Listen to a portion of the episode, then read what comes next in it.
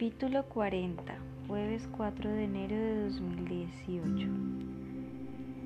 Marilia es una chica peculiar, a veces parece que no se entera de nada, se muestra ingenua, despistada y demasiado abierta y confiada a la hora de desvelar interioridades.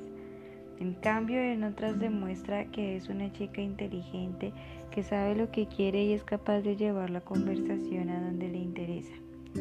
Julia le tiene despistada, aunque no ha cambiado su percepción sobre ella desde la primera vez que hablaron. Le cae bien y le resulta interesante. Sé que no debería fumar, pero solo son cuatro o cinco cigarros al día. Esa cantidad no mata a nadie, ¿no? Las dos se han sentado en la terraza de una cafetería del barrio y cada una se han pedido un café con leche. Marilia apaga en un cenicero su segundo pitillo de la mañana. Expulsa el humo hacia un lado para no molestar a Julia que está enfrente de ella y vuelve a retomar el tema por el que supuestamente han quedado.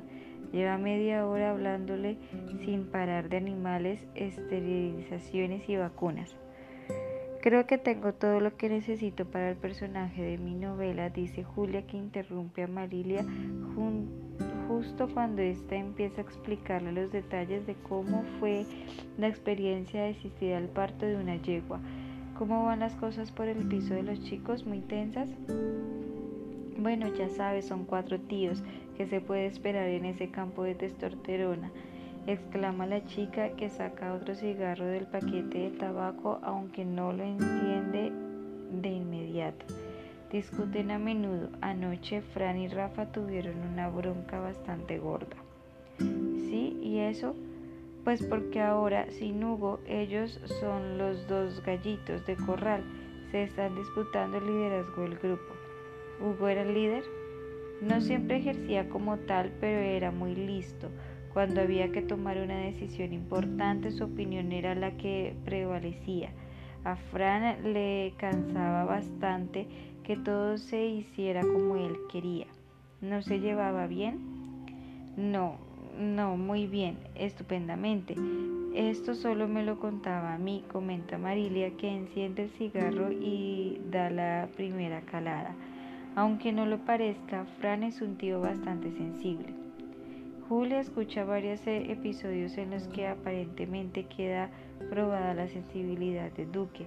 Algunos de esos argumentos quizás sobraban o no tendría por qué saberlos, pero ya va conociendo a Marilia y su espontaneidad. Sin embargo, por muy jugosa que sea aquella información, no le interesa. ¿Y la discusión de anoche cómo empezó? De una manera muy masculina, ambos se tocaron los huevos. Marilia suelta una carcajada. No literalmente, claro, fueron las palabras textuales que ellos usaron. En realidad se quieren mucho. Hugo era al que los dos tenían entre ceja y ceja. Aunque ninguno de los dos se atrevía con él, el único que de verdad le echó narices fue tu novio. Iván no es mi novio. Ya, ya, no sois novios, pero ese chico está loquito por ti.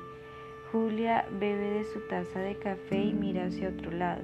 No piensa hablar de su relación con Iván, ni de la conexión tan intensa que tuvieron en su día, ni del leve acercamiento que se ha producido ahora entre ellos. Nunca lo había visto tan enfadado como el martes, continúa Marilia después de soltar otra bacanada de humo. Hugo lo llevó al límite el otro día, le gustaba provocar, tal vez por eso alguien se lo cargó. ¿Piensas que Iván pudo no, no quería decir eso, no veo a tu no a Iván capaz de asesinar a nadie. Es buen tío y se tranquilizó bastante cuando Hugo se fue. Incluso se arrepintió de haberse puesto así. En ese instante pasa un joven camarero por delante de ellas y Marilia lo llama para que se acerque. Le pide un ron con Coca-Cola y le dedica una de sus seductoras sonrisas. No te importa que me tome una copa, ¿verdad? Estoy algo estresada con todo esto y necesito energía extra, un poco de poción mágica. A Julia le sorprende que su nueva amiga vaya a beber alcohol tan pronto, pero no se lo dice, no tiene la suficiente confianza con ella como para recriminárselo. Todavía no me has dicho por qué discutieron Rafa y Fran. Ah, eso es verdad. Ambos se acusaron de ser el asesino de Hugo. ¿Qué? ¿En serio? ¿Y por qué?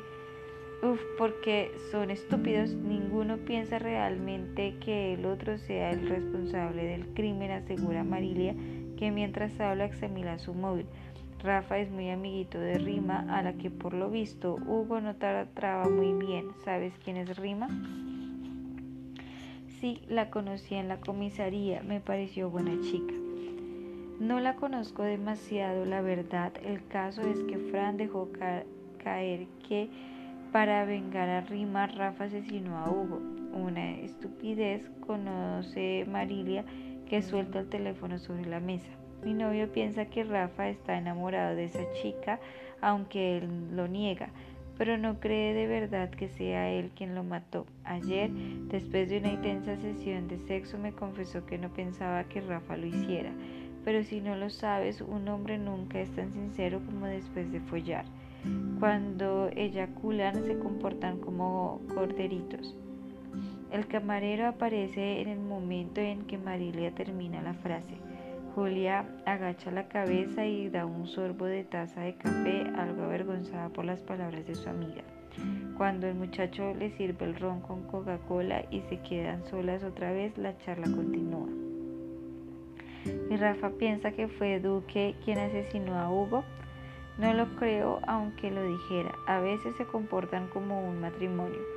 Además, Fran tiene una gran coartada. Estuvo contigo toda la noche en el hotel, ¿no? No, no, no. Salió de madrugada a por condones. Marilia apaga el cigarro en el cenicero y le da el primer trago al ron. Se limpia la boca mojada con la mano y mira hacia arriba como si pensara en algo importante. El caso es que él dice que solo estuvo cinco minutos en el piso, pero me resulta extraño. ¿Por qué lo dices? Porque cuando fea por la caja de preservativos yo estaba despierta y cuando volví a verlo en la habitación del hotel había pasado bastante tiempo, unas dos horas. Dice que cuando regresó yo estaba dormida y no me quiso despertar. ¿Y te ha contado qué hizo en ese rato mientras dormías? Marilia se pone seria por primera vez en esa mañana. Se lleva la mano al mentón y se la acaricia con bastante nerviosismo. Ver porno. ¿Ver porno? Sí, eso me confesó ayer cuando volvió de la comisaría. Estuvo viendo porno en la tele del hotel sin volumen. Julia está a punto de soltar una carcajada, sin embargo, se contiene al ver el rostro preocupado de la chica. ¿Te lo puedes creer? Reservó una impresionante habitación de hotel con jacuzzi para celebrar nuestro décimo mes de relación y el tío se ponía a ver porno. ¿Por qué no me despertó cuando llegó al piso con los condones? Los tíos son así, es todo lo que se le ocurre responder a Julia, que trata de consolarla sin mucho éxito. ¿Y vio a Hugo cuando fue a por la caja de preservativos? No lo sé, ¿no se lo has preguntado? Marilia niega con la cabeza y bebe de su copa, de la impresión de que le preocupaba más que su novio viera porno en la tele del hotel que la posibilidad de que Duque pueda ser el asesino de Hugo Velero. Tuvo la oportunidad, eso estaba claro. ¿Sería él quien le clavó el cuchillo a su compañero de piso? Es verdad que esa noche tuvimos buen sexo, así que se lo perdoné, pero ya le vale ahora no para demandarme mensajitos bonitos a todas horas para decirme lo mucho que me quiere, hombres. Julia ahora sí ríe. Pues sí, sin duda, Marilia es una tía muy particular. Por si tenía alguna duda, aquella conversación lo confirma definitivamente. Y también que es impredecible, puede salir de cualquier forma cuando menos te lo esperas.